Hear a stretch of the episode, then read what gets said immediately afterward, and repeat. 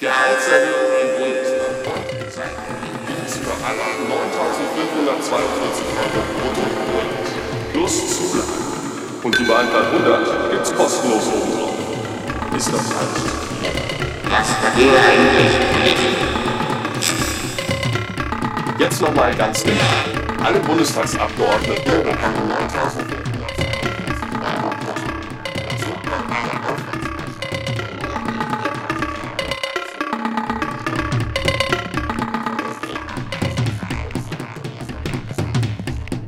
Beispiel für die zwei Wohnungen in Berlin Freiheitsbüro. Einzeln nachweisen müssen Sie die tatsächlichen Ausgaben nicht. Dann gibt es zusätzlich noch maximal 12.000 Euro